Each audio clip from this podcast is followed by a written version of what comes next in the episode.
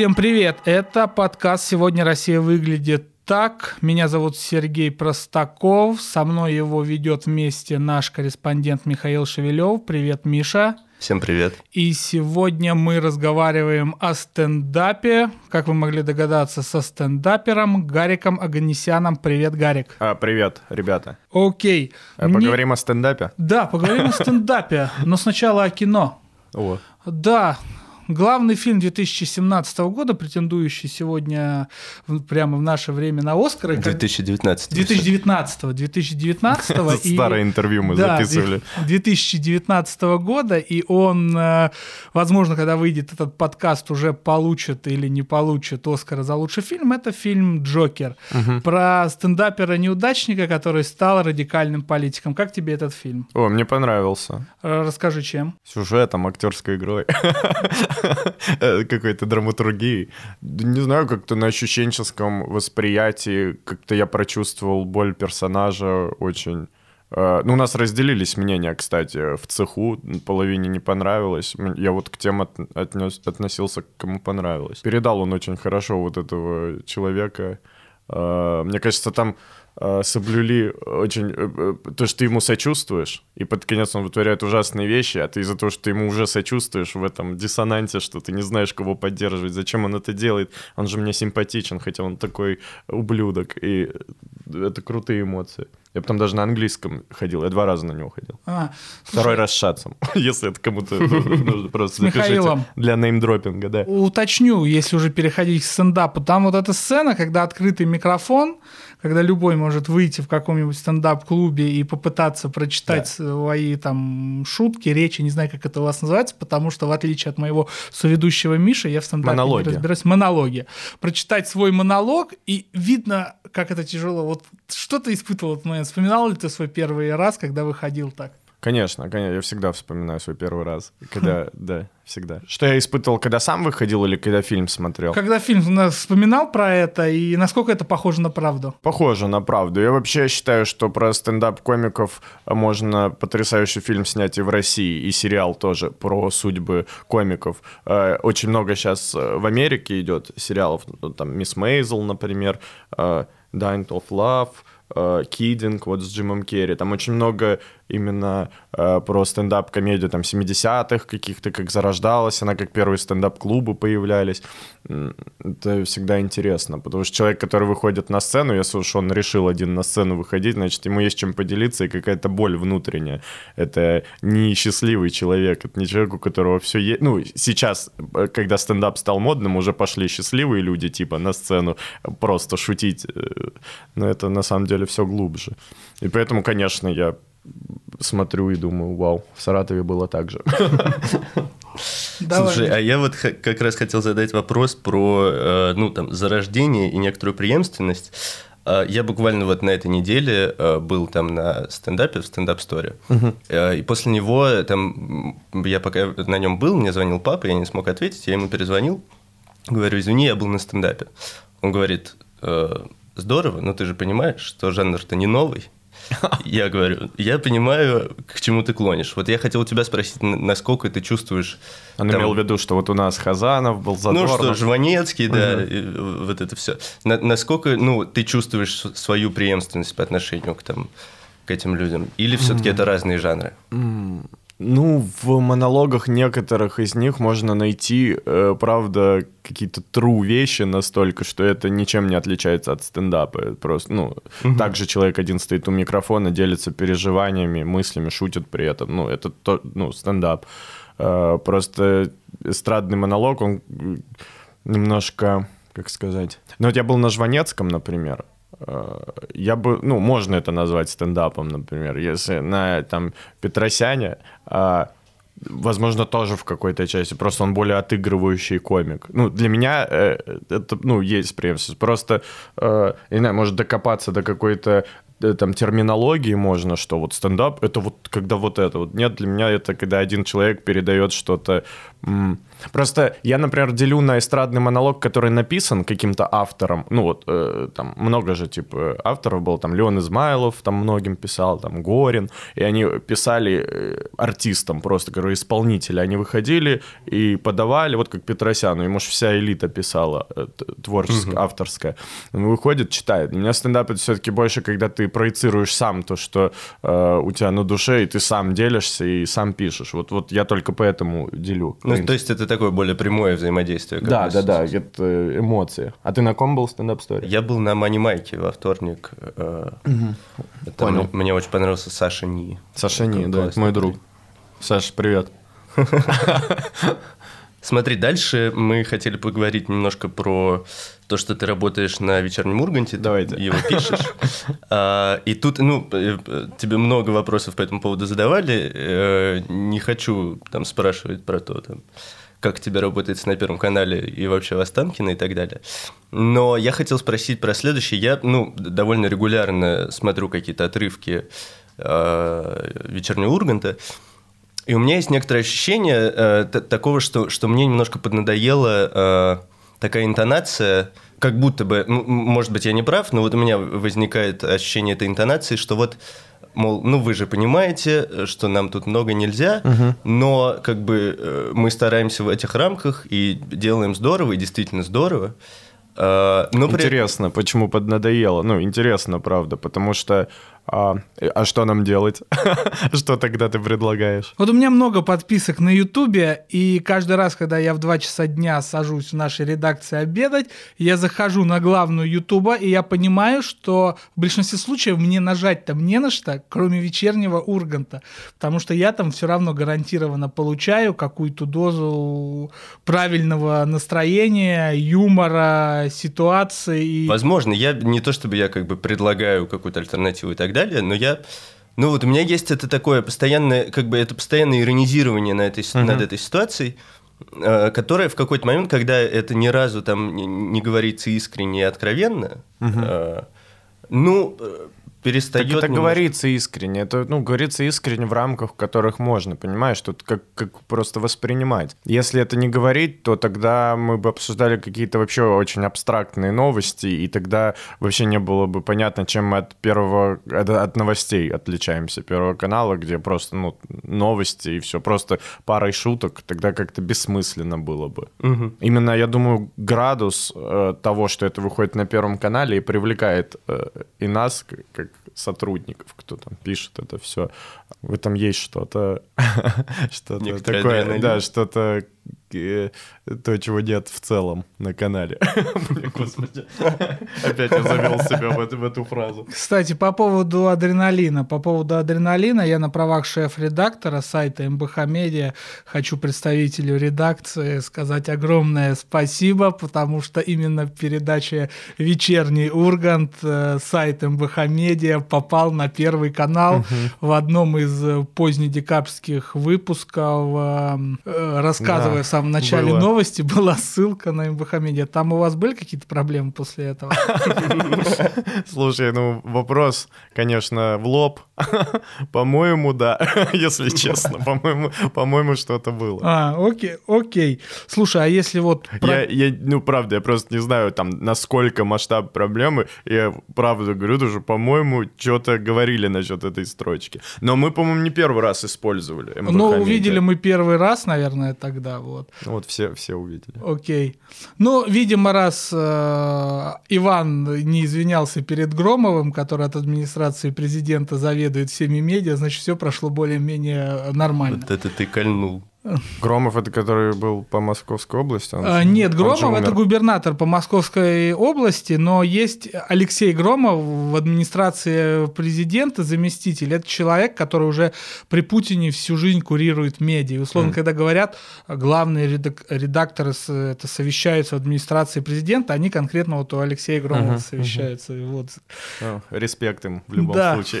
В любом случае, да, такой На всякий случай. се- серый кардинал, все под ним ходим. На Первом канале, на МБХ Медиа и в наших Да вы, уютных да вы же все один холдинг, хватит скрывать. Вы Да, эхо Москвы, что Первый канал, вы все одно... Мы все, мы все. Вы все Газпром Медиа. Не, ну я тоже, да. Окей, опять э, вопрос про Первый канал, и мы от него убегаем, да? А как ты Нельзя КВН... убежать от Первого канала. Что КВН? Как ты к нему относишься, к КВНу? Э, нормально. Ну, э, последнее время почти не смотрю, но э, сейчас подошел тот момент, когда мои ровесники играют, с которыми я играл еще в студенчестве. Например, в этом году высшую лигу мои друзья вообще выиграли. А Это... сколько сейчас? Мне 27 лет сейчас. Окей. На сегодняшний день. Угу. И когда друзья выиграли в этом году высшую лигу из Красноярска, ребята, прям такие ощущения э, странные. Я ребенком смотрел, когда рассвет был КВН, и для меня это какие-то боги были недосягаемые недосягаемые, а тут бац, и ребята, скажем, ты там что-то шутки придумывал. А попытки в этом жанре реализоваться были? Ну, Просто были ты... в студенчестве и два года после студенчества, как и у многих. Вот когда ты ставишь на кон всю свою жизнь, думаешь, я там не буду работать, буду искать деньги, чтобы заплатить и сыграть игру. Слушай, окей, ты не стал КВНчиком, и вот здесь уже такие банальные вопросы, но, наверное, те, кто дослушали до этого места, а тебя еще плохо знают, как ты стал стендапером? Угу. Не стал КВНщиком. Ну, я параллельно, не, я параллельно занимался, почему мы играли в КВН. У меня есть э, такая шутка в Твиттере, то, что стендаперы — это выходные персонажи в КВН, которые вышли слишком далеко. Вот они, как правило, э, главные, кто пишут и кто отыгрывает, они э, заинтересованы именно в комедии и в юморе. Есть же в КВНовских командах много людей, которые для статистики просто и для того, что вот я в команде, поэтому я буду стоять в этой форме. А те, кому реально интересно, они в какой-то момент, когда пришел стендап в Россию, именно популярность, именно стали э, появляться бары в городах, где выступали комики, нужно было набирать людей, которые пишут шутки, а где их взять, как не в КВН. Я вот как один из лю- людей, который писал сам шутки, мне говорят, так иди, ты же там фронтмен в команде, иди и э, покажи сам. И я вышел сам и подумал, вау, вот это круто. Ты один сублимируешь вообще все, все, что у тебя есть, выходишь один э, против толпы людей. И вот это и было то, то, то первое э, выступление, как в Джокере, да? Да, да, да. Но у меня первое хорошо прошло. Я вот говорил то, что у меня, если бы плохо прошло, я бы, наверное, забил, потому что я такой человек, что э, очень ранимый. Мне, если что-то, ну, э, не понравится, я брошу, уйду. Очень много корреспондентов молодых такие же. После первой статьи? Вот Миша смог, как бы. Миш, молодец. Не сдавайся. Хотя, чтобы стать крутым стендапером, извините, нужно миллион раз э, выступить э, плохо, и чтобы никто не реагировал, потому что ты начинаешь понимать лучше. Опять же, я как человек э, на правах мало чего знающего о стендапе, полез про него сразу читать на Википедию, и на Википедии прочитал строчку «В России стендап стал приходить в 2000-х годах». И я как человек с нереализованным талантом историка, работающий в медиа, просто хочу поинтересоваться, куча вещей из Запада в Россию и конкретно из Америки там приходили раньше, да, там, не знаю, рэп в начале 90-х, рок-музыка еще раньше и так далее. А почему так случилось, что стендап пришел настолько поздно? По сравнению, ну ты же называл, в начале 70-х уже это было в Америке. Да, ну вот как раз у нас были вот эти люди, о которых мы и говорили, э, альтернатива такая – там Задорновы, Галкин, помнишь, как э, в нулевых рвал, ему там давали по три часа перед Новым годом одному, он всю страну веселил один, это, ну, там пародиями всем.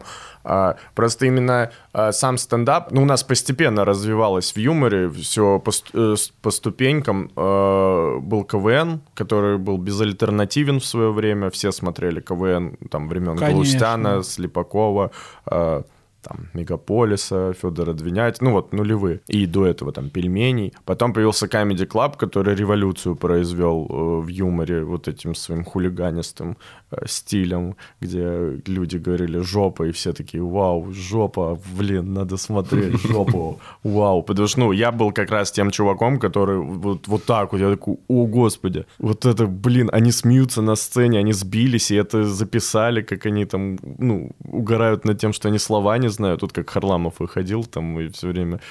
Uh, то есть Comedy Club показал, что можно быть откровенней, и чем ты откровенней, тем, ты ближе, и ты лучше воспринимаешь, а стендап — это еще более личностно. И когда после Comedy Club еще стендап появился, уже сразу мне, например, стало понятно, что uh, все это стоп-жанр сейчас будет, потому что люди узнают себя в этих Это очень просто. Это привлекает всегда простота. Вот подкасты, например. Мы разговариваем. Много сейчас подкастов, потому что что нужно? Микрофон и все. Абсолютно. Даже не столько микрофон, сколько телефон, на который пишется куча подкастов. Раньше писалось, по крайней Делаем мере, вид, что пишем начале. этот подкаст на телефон. Но мы, конечно, пишем его не на, не на телефон.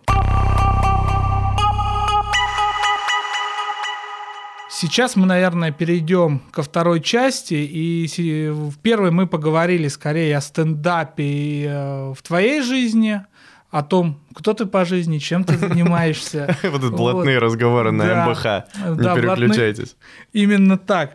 А теперь вторая часть. Мы поговорим о стендапе в общественной и политической жизни а, Российской Федерации. И вот на самом деле, опять же, если возвращаясь к фильму, к фильму Джокер, а, он мне такой какой-то метафорой кажется интересной того, что я наблюдаю в российском стендапе, вот так, опять же, на удалении от него, это то, что когда он появился, вот Comedy Club произвел эту революцию, он не то, что он был максимально таким аполитичным, не в плохом и не в хорошем смысле, а реально отражал свое время абсолютной стабильности, мягкости, э, спокойности и так далее. А потом постепенно стендап развивается в России. Я, работая в медиа, начинаю замечать, что там наш СММ-отдел на утренней летучке говорит, ребята, сегодня выступил такой-то стендапер, его видео ну, нам нужно выложить на YouTube, там, нам обрезать, его выложить.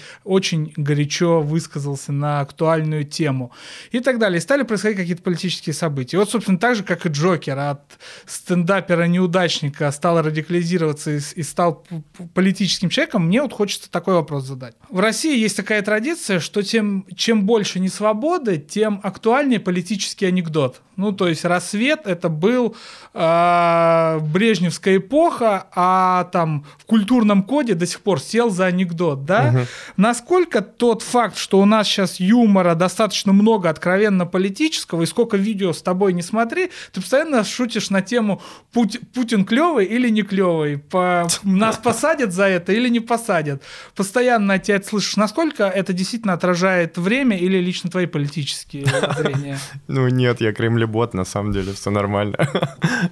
А, Такой, все, представляешь, больше нет ответа. Да нет, ну, э, как, конечно, отражает э, рамки, все правильно создают, и интерес к теме, что все запретное хочется обстебывать и шутить, что плохо, хочется про это шутить, потому что про хорошее сложно шутить, ну, логично. А В Норвегии не будет какого-нибудь э, там человека, который будет выходить, как мы плохо живем, ему скажут, мы не понимаем, о чем ты, почему мы плохо живем, нормально мы живем. Ну, грубо говоря, вот какой-нибудь крутой район Норвегии. А, У нас же выходишь, э, что остается делать людям, когда все плохо, когда муж спивается, там, когда дети начинают покуривать в подъездах, ну, иди, смейся просто, ну, какое-то спасение, это у нас э, всегда так было. Политики сейчас, мне кажется, даже какая-то спекуляция есть тем, э, темой политики, потому что увидели еще после последнего конфликта там э, с моим другом, который вынужден улететь был, сейчас э, больше, мне кажется, людей стали шутить про политику. Это, казалось бы, должно... Так, подожди, быстро. Речь идет об Александре Долгополове. Наверное, мы о нем еще раз поговорим. Он уехал в Израиль, Да. потому что у него, на него есть попытка возбуждения уголовного дела. Ну, так поясняю для слушателей. Подожди, за две недели уже стали вот на этих Ну микрофонах мне, так, ну, мне шутить? показалось, что наоборот все начали, как будто это красная тряпка. Ну, э, не- нет такого, что все перестали резко шутить, потому что боятся, наоборот, комики такие, чё, Путин, да? Ну, то есть вот такие мы. Э, И только моя бабушка звонит мне и говорит, Гарик, не шути про политику. Я такой, давай попозже перезвоню. Мне сейчас мне на до сих сцену пор выходить. Точно так же пишут родители, не пиши про политику, не Бабушка, знаю, где привет, я работаю. если- Они вдруг. не где работаешь. Уба, привет. Она Слушает МБХ. Слушай, насчет как раз вот э, такой, ну, э, спекуляции на политике, ну, то есть я это не называю так, но э, тебя же вот год назад, ты много где об этом рассказывал, что ты э, увидел то, как в Саратове, в твоем родном Саратове работают коммунальные службы, и решил сделать э, концерт, который назывался «Долой Губера». Да, «Долой Губера». Последовательность событий такая, да? Да, да. А, вот, и я э, в связи с этим хотел спросить, вот почему, э, ну, у, у нас часто мы вот работаем в Бахамеде, я часто сталкиваюсь с тем, что я пишу о каких-то проблемах, о там, каких-то конкретных чиновниках или в целом ситуациях, и э, совершенно это не находит никакого, э, никакой обратной реакции. То есть, ну, это находит какой-то интерес угу. или небольшой интерес у читателя, но в целом там ни, ни, ни разу не было такого, чтобы какой-нибудь чиновник там, после моей статьи пришел бы и сказал, извини, я не прав, да. Миш. I know that feel, bro. Вот, и, и, да, я поэтому хотел тебя спросить, как у тебя, ну вот, опускаются руки после того, как вот ты, ну, когда делаешь большой концерт, э, открыто говоришь об этом, э, много людей тебя слушают, и, ну, и ничего. Я не знаю, я, если честно, думал в этом году сравнить по зиме, как будет, ну, и, возможно, если бы этой зимой было больше снегоуборочных машин, я бы такой, ну, отчасти из-за меня. Но просто проблема в том, что зимы как таковой и нету в Саратове в этом году, мало снега, везде вот только сейчас же он пошел, так что буду смотреть, как там, э, что по ситуации. Я недавно там был, и, ну, все вроде более-менее. В прошлом году был, э, был ужас, и я именно когда копнул, я что начал-то эту тему делать, и узнал, что там целые там махинации с, этой, с продажей этих машин снегоуборочных, а потом их там никто не мог обратно купить, там, там ужасные какие-то действия э, сверху, которые привели к тому, что э, был полный кошмар. я, я пытаюсь фильтровать речь на, да, на улицах руки э, да не опустились, просто я такой, ну, ок, не слушайте, не надо. Ну, может, кого-то, кто пришел на этот концерт, я вразумил, там, может... Не знаю, я вот это... надо, наверное, привлекать к этому внимание. Всегда не, не, нельзя в стороне оставаться. И вот я так считаю. Перефразируя Евтушенко, стендапер в России больше, чем стендапер. В нем стендапером дано рождаться, в кем бродит дух гражданства. Очень перефразировал. Ты новый стик написал. Я вот, ну, я тоже стараюсь себя как-то утешать мыслью о том, что, ну... Я хотя бы пытаюсь, да, такой мысли? Ну, типа, и может быть это имеет какой-то накопительный эффект. Возможно. Ну, вот какая-то такая история. Возможно, в итоге, да, в итоге будут прислушиваться. Настанет время, ребят. Гугл, это, скриньте. Скриньте звук. Да, дальше, ну, мы уже э, вспомнили про Александра Долгополова. Не можем не спросить, наверняка часть наших слушателей это очень интересует. Как, как у него дела? Что слышно? А, нормально, списывались вчера, по-моему. Пишет, дела хорошо, еду в тур по Европе.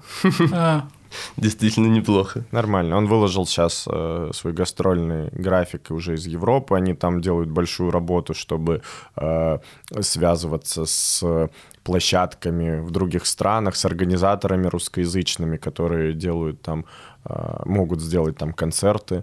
Вот эта вот девушка делает, Армен, его концертный продюсер, они э, сейчас сделали тур, потому что, ну, надо как-то, у Саши это единственный источник заработка, uh-huh. и, и ему необходимы концерты. Ну, и в Тель-Авиве он пару дней назад дал концерт, все говорят, очень круто прошло, там даже второй э, будет, и там, там 400 человек будет, ну, короче, uh-huh.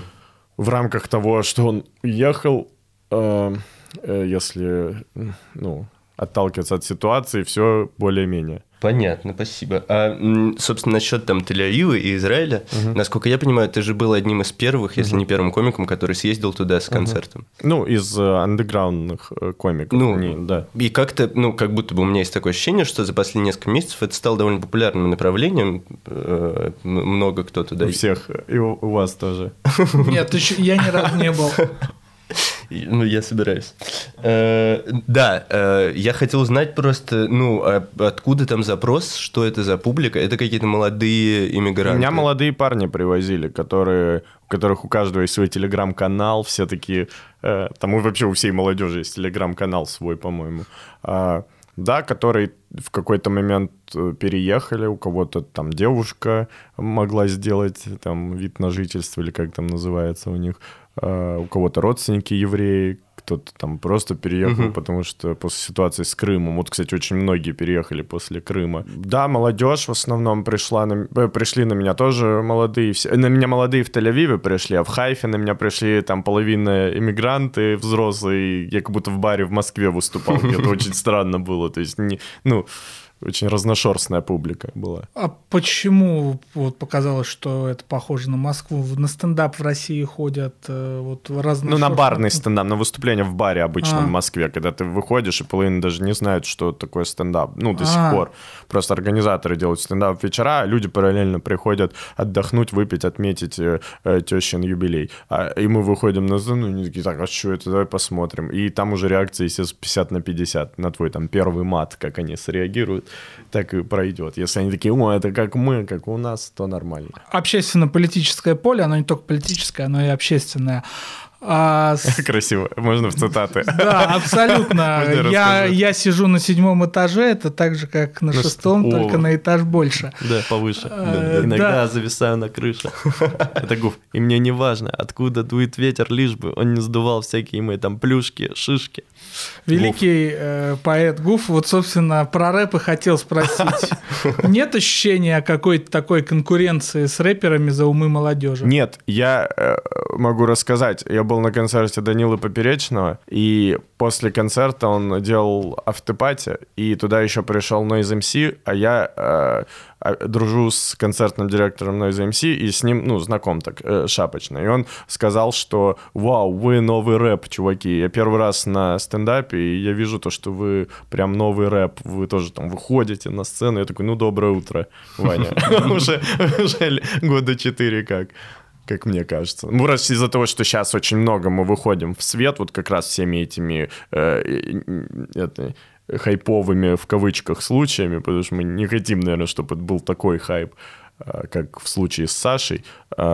Но люди узнают, люди уже поперечно, там больше там, 10 миллионов, у него 14 миллионов просмотров, по-моему, на его сольнике, это же очень много. И люди начинают постепенно уже делить и ТНТ, кто-то смотрит, кто-то нас смотрит, э, стендап-клуб. И э, из-за того, что мы все популярнее становимся, я думаю, и рэперы нас смотрят, я знаю, у нас многие, например, Гнойный смотрит стендап-клуб, э, э, там... Он же приходил даже к вам. Да, у нас там прожарка, да многие смотрят. Э, да, потому что мы, мы похожи, мы скорее э, одного поля ягоды, э, ребята. Там смыслы одинаковые и посыл во многом. Ну да, человек и микрофон. Да, просто, да, они через музыку и текст это делают, через, точнее, рифмованный текст, а мы через обычный, без музыки. Навального на этом автопате не было? А, нет, кстати, его не было. Стендап действительно в конце десятых, и вот сейчас начало двадцатых, еще сильнее, еще активнее стал ходить в нашу жизнь. И вот у нас работает выпускающий редактор Антон Секисов. Он, если не считать его работы у нас, у него основной род деятельности – это писательство. Он писатель. Угу. У него последняя повесть, роман, ну что-то среднее по объему и содержанию. Он посвящен стендапу и написан про стендапера. Роман называется «Реконструкция». Но это я к чему? К тому, что прорекламировать книгу Антона, прорекламировать книгу Антона и сказать, э, перейти к вопросу. Вот вначале ты говорил, что на Западе в Америке уже много снимают о стендапе, очень много снимают сериалы, выходят фильмы. Ну, то есть, по большому счету, культурный класс, американское общество вот этот свой феномен начинает рефлексировать уже разными медиумами. Вот мы там начинаем его рефлексировать, скромно записывая с тобой подкаст. И тем не менее, вот внутри вашего сообщества есть какая-то попытка уже начать себя отрефлексировать, не знаю, запустить сериал, запустить, собственно, именно подкаст о проблемах их, сообщества. Ты, как я даже могу ответить, их довольно много, мне кажется, прям несколько уже прямо подкастов, видеоподкастов. Да, много подкастов сейчас на самом деле. А насчет сериалов, ну я знаю, что э, вроде СТС что-то делает сейчас про стендаперов, какой-то сериал хочет сделать. Саша Незлобин сделал фильм про э, Саша from Russia, там как он в Америке пытается что-то сделать. Очень много же сейчас блогов, влогов, которые заменяют э, сериалы, ну, всякие всякие вот я еду куда-то по полу документалки. Я думаю, да, я думаю, со временем будет, потому что это в тренде, а то, что в тренде все пытаются на этом заработать, и сейчас как раз веселый конфликт идет этого непонимания, то есть на нас выходят люди, которые вообще не знают, что такое стендап, то есть ты гуру стендапа по сравнению с теми, кто бывает мне пишет и звонит, потому что мне иногда звонят и говорят, вот мы хотим и какие-то чудесные вещи, непонятные, и, и, вы же, мы хотим шоу сделать, чтобы вот был там какой-нибудь Артур, там Чапарян, Щербаков,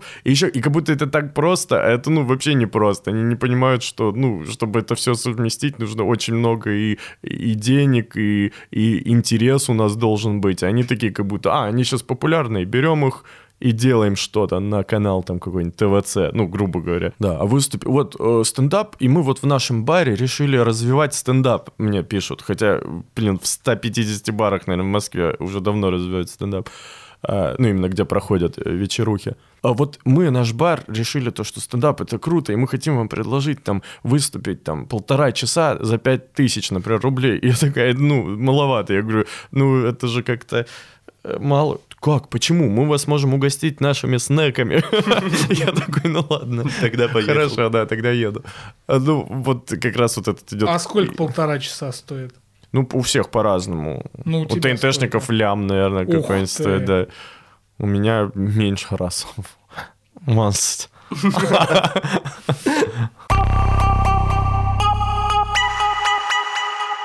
Ну что, мы будем переходить к третьей части. э, Да, давай перейдем к третьей части. Э, Третья часть у нас обычно э, некоторые наметки на будущее и практические советы для тех, кто хочет разобраться в стендапе, или для тех, кто хочет стать стендапером. Об этом мы сейчас и поговорим.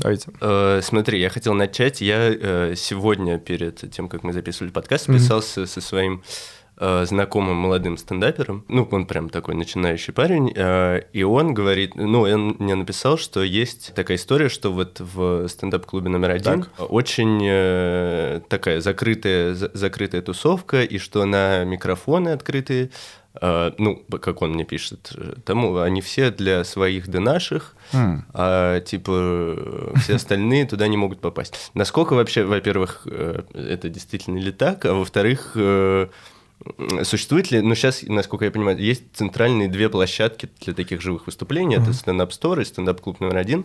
Есть ли некоторое соперничество, э, конкуренция и, и- и так далее? Э, Соперничества, наверное, нет. Конкуренция только если положительная. Что касается записи на открытый микрофон, опять же, из-за популярности стендапа, которая сейчас невероятных размеров достигла, очень много людей хочет записаться на открытый микрофон. То есть, когда я переезжал в Москву ровно 4 года назад, я мог почти на все э, открытые микрофоны заходить, и меня записывали чуть ли не на месте. Ну, вот я прихожу, я выступлю, мне говорят, да. Сейчас это, естественно, невозможно сделать, потому что там, мне кажется, больше тысячи комиков, которые активно ждут, когда выйдет пост, чтобы записаться, и в какой-то момент стало просто невозможно записывать э, в личные сообщения. Вот представьте, я сижу, например, ВКонтакте, и у меня мой открытый микрофон, который я провожу, где может любой абсолютно желающий выступить. Э, выходит у нас пост, это вот год назад, может, полтора было, выходит пост с тем, что у нас будет открытый микрофон, желающие могут записаться ко мне в личку. И мне за минуту приходит сообщений 50, представляешь? А выступить должны человек 18. И я должен вот этим 32 людям ответить то, что вы не успели, хотя они написали в минуту. И они такие, как? В смысле? В смысле? Тогда я начал выносить э, это на пост, э, чтобы в комментариях писали, чтобы все видели, чтобы прозрачная система была. И тут начали тоже говорить, что есть какие-то боты, кто-то прописывал эти скрипты, как это называется, когда, ну, чтобы сразу... Мы начали просто в разное время запускать. Сейчас я в разное время пощу, чтобы кто успел, тот успел. Мне начинают писать, ну что, вот у вас все равно все одни и те же э, Хотя нет, вообще не одни и те же. Просто кто успел, тот записался. Понятно. Ну, то есть это чисто технический вопрос такой. Да, ну, что- например, другие по-разному. Например, вот у нас в пятницу э, нужно репост записи сделать, и мы из этого репоста, кто сделаем, выбираем рандомно там половину ну, участников. Ну, то есть э, проблема в том, как выбрать. А э, записаться трудно, потому что много хотят выступать. Нет такого, что у нас свои выступают. У нас есть какая-то квота для своих э, резидентов, там, которых там 15 человек, но эта квота — это 5 человек из 20. Я думаю, это вообще не так э, много. остальные 15 просто успеть должны. А, но сейчас много площадок появляется. Пусть он походит э, или помониторит. Есть группа ВКонтакте, которая называется «Репосты дяди Вовы». Там э, Владимир Байков, один из взрослых стендаперов, делает все мероприятия и выкладывает общий пост, где все угу. мероприятия, которые в Москве, где можно выступить, открытый микрофон. Ну, то есть, в принципе, возможностей довольно много. Много, воз... много микрофонов. Это просто нужно шурудить. Вот у меня знакомая недавно... Шурудить нормально у вас можно? Хорошее слово. У меня недавно знакомая начала стендапом заниматься. Я сейчас смотрю, она по сторис выкладывает выкладывает э, афиши, где она будет выступать, она каждый день выступает где-то. То есть она просто, видимо, мониторит, всех спрашивает угу. открыто. Вот у нее каждый день выступление. То есть э, тут вопрос уже в желании и э, в, ну, легко зайти, посмотреть, то, что все быстро записываются и списать это на то, что, а, ну тогда я не буду. А потом через несколько таких раз сказать, ой, мне просто не дают шанс выступить. Так бы я звездой был, блин, а так...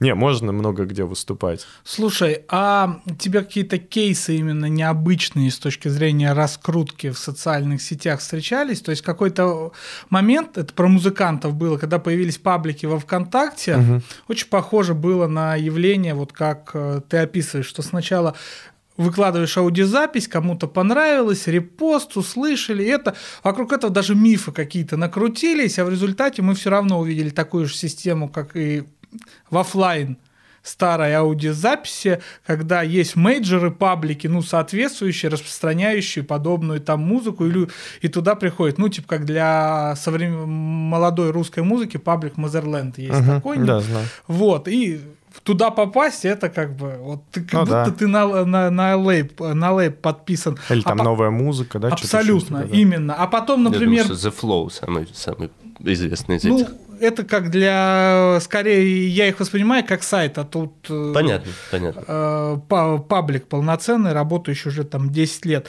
Вот, и, но здесь у меня вопрос. Потом в 2016 году приходит группа «Грибы», понятно, что там не было, там, вернее, было, наоборот, какое-то количество денег, правильной стратегии, но они сделали свою раскрутку таким образом, что мы просто выкладываем альбом во ВКонтакте, и он распространяется, просто распространяется. Вот так, понятно, что там на старте были какие-то маркетинговые фишки, но никто не поучаствовал. И это тут же стал самый репостящий uh-huh. популярный альбом. Вот какие-то случаи уже вот в этом, для меня, опять же, повторюсь, скрытого мира стендапа, были прорывы удивительные? Ну, про музыку это понятно, почему. Потому что ты прослушиваешь, и больше ты людей наберешь, и, и, и фанатов, из тех, кто не хочет платить, и просто кто послушает, наткнется. Если ты какие-то эксклюзивные права предоставляешь. Сейчас, сейчас же вся музыка в интернет поставляется. Вон Мор- Моргенштерн, как сейчас, э, э, миллиард репостов у него там э, ВКонтакте. Э, про развитие именно стендапа, как э, своего стендапа продвижения, ты меня спрашиваешь, да, аналогично да. с музыкой. Есть разные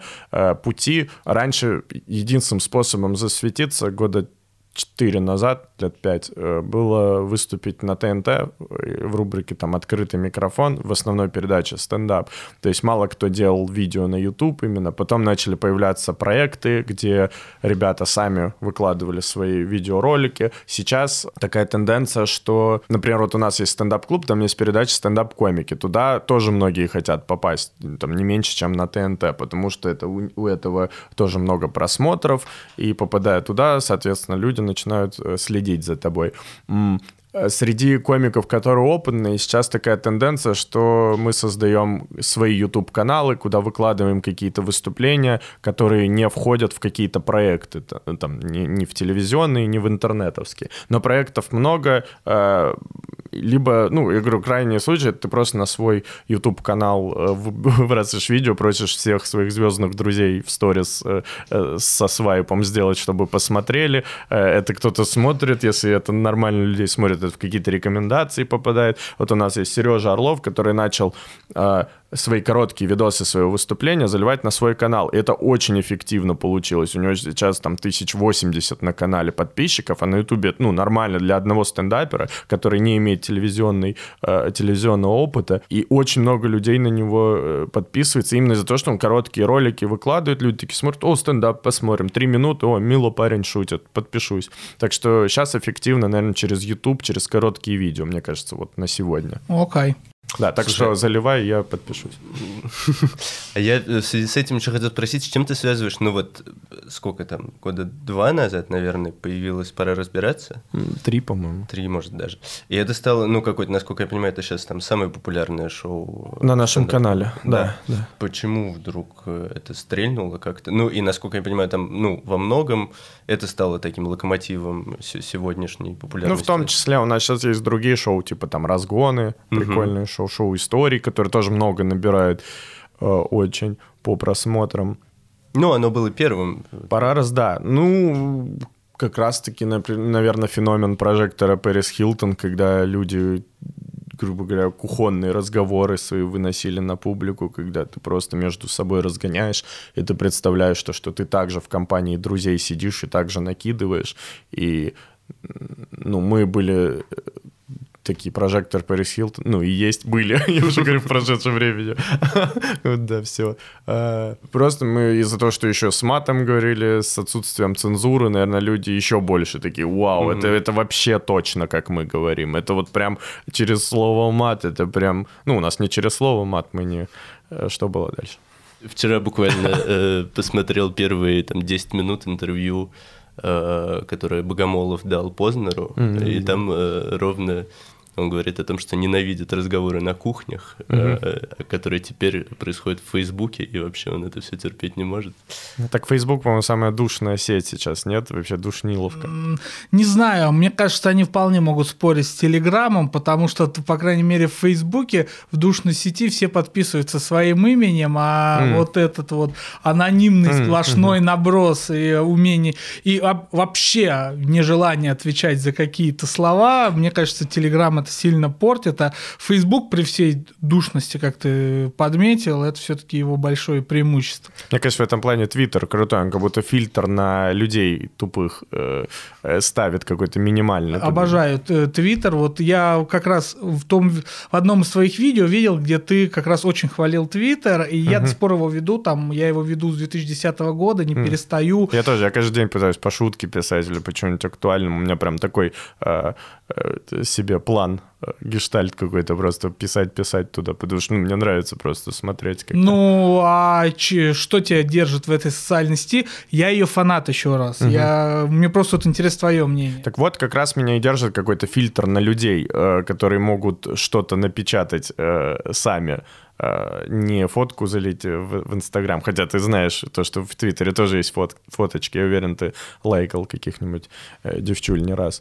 Э, Сиси. Допустим, ну скажем так, да. А, а есть, ну видишь, ты завелся аж ты, как это, все, подкаст отменяется. Вы не видите, что тут происходит, но тут снимаются штаны. До свидания. Нет, меня привлекает то, что очень быстро, во-первых, информацию получаешь. Мне это нужно, и э, на, по работе мне это нужно. То есть я по работе сижу в Твиттере, вообще прекрасно. Я, я и шутки параллельно читаю, обновляю там ленту трендов, там бац, что-то случилось, я смотрю сразу, там какие-то комментарии идут, все туда топовые люди заливают Мы из-за этого тоже с Мишей работаем в медиа, чтобы получить легальный повод сидеть в социальных сетях. Да, да, да. Это, но это, конечно, затягивает жестко. Ты не понимаешь, в какой момент ты оказываешься на странице Соловьева и ругаешься с ним. А что были прецеденты? У меня пару переписок с ним есть там, да. Я его посылал. А ты представился? Ну, я же подписан там. А, не, ну он очень любит задавать вопрос даже подписанным людям. А что, не, не заблокировал до сих пор? Он нет, не нет, причем там было у меня прям, я как ему написал, пошел, и, и ну, слово, и у меня больше лайков набрало, чем его пост. И я так с этого потешался, он меня не заблокировал, а потом через какое-то время я ему что-то на итальянском написал. Он, он, он что-то написал. А, я написал очень тупая мысль на итальянском. И он мне написал, учите итальянский. И я типа пишу, «Э, а что, пригодится по жизни? Он такой, да, по жизни пригодится. И мы такие, блин, давай ему что-нибудь придумаем, что-нибудь, чтобы ему нужно тонко ответить на работе. Такие, блин, надо его как-то подколоть. А, и уже захожу через какое-то время, а там уже налетели эти реплайщики, как их называть, которые его там посыл... его послали, меня послали. Мы такие, все, ладно, уже, уже все, грязь, уже тонко не получится. Мы уже вступили в, в ленту приятно переписываться. Э, ну чего, мы будем, наверное, заканчивать. И вот у нас есть последний вопрос о том, наверняка тебе его не раз задавали, но э, хочется, в общем, этим закончить. Есть Разделяешь ли ты мнение, угу. что Россия угрюмая страна, э, у тебя широкий опыт столкновения с людьми, которые смеются или не смеются. Вот как тебе кажется? Да, в целом, да, я думаю. Потому что холодно во многих же регионах. Я вообще считаю, это прямо связанные вещи взаимосвязаны. То есть стендап в нашу жизнь приносит немножечко тепла. Красиво. Хочешь опять на цитате закончить? Как ты хитрый, ты уже несколько выдал. Ну, на самом деле, э, вот эта суровость и закалка, которую люди приобретают, и отсутствие эмоций. Я был недавно в Ростове, в Краснодаре выступал, к примеру. Там вообще нигеры российские живут. Там, такая, там такие эмоции, там э, люди на любое твое движение реагируют, типа, вау, вау, вот, вот так вот. И ты понимаешь, что такого не будет где-нибудь там в Сыктывкаре, в Архангельске, где-нибудь в, приезжаешь куда-нибудь в Улан-Удэ, там по-своему менталитет прикольный, там люди более гэговые воспринимают какие-то там движения. То есть, ну, это прикольно смотреть. В целом, угрюмая ли страна... Э, не знаю, наверное, в основной своей части, если мы берем... Э, если мы берем Россию как э, страну со спивающимися деревнями и, и людьми с маленькими э, денежными средствами, то да. Если мы берем людей, которые приходят, чтобы посмеяться куда-то, бар, то в регионах потрясающе выступать. Там люди прям отдушины. Но это мы уже говорили, почему. Mm-hmm. Потому что они приходят спасаться от всего, что происходит у них в жизни. Я обожаю выступать в маленьких городах, потому что там это событие. Вот когда кто-то что-то веселит, видно, настолько настолько фон депрессивный и угрюмый как раз-таки, что... Поэтому я считаю, что сейчас в трендах все эти юмористические передачи, потому что люди любят смотреть, э, как э, кто-то шутит, Например, что было дальше, сейчас, ну, главная, наверное, передача э, в юморе, э, как бы мы хотели или нет. но, но почему она популярная? Потому что там э, люди не совсем еще известные матерят э, звезд, которые счастливы. а что может быть лучше смотреть где-нибудь э, в регионах, как какого-нибудь Олега Майами э, кроют? Это же идеально просто. Приходит весь в перьях этот гомосек, а ему прям говорят, что он гомосек. На, красава. Вот ну, показатель того, что у нас в стране, мне кажется. Э, дорогие друзья, вы, наверное, посмеялись, и мы тоже заканчиваем наш подкаст, э, который был о стендапе и о том, почему нужно много и часто в России смеяться, а для того, чтобы наша жизнь была настолько угрюмой. Вот, и мы сегодня разговаривали с Мишей Шевелевым, мы разговаривали с ним, с Гариком Аганесяном, видным, заметным, крупнейшим стендапером России современности. После этого подкаста. В мире, в мире да. И, и безработным, скорее всего, после одной части в передаче. Спасибо. Пока. Следующий кадр. Всем счастливо. Пока.